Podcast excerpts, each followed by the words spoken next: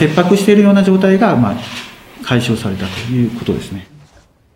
今日は午後3時までに37回の火山性地震が観測されましたが、地震の回数は減ってきています。また、マグマの上昇を示す変化もほとんどなくなりました。このため気象庁は噴火警報の表現を噴火が切迫しているから噴火の可能性があるに切り替えました。ただ噴火した場合は火口から4キロの範囲に影響を及ぼす恐れがあるとして噴火警戒レベルは3のままで入山規制も続けます。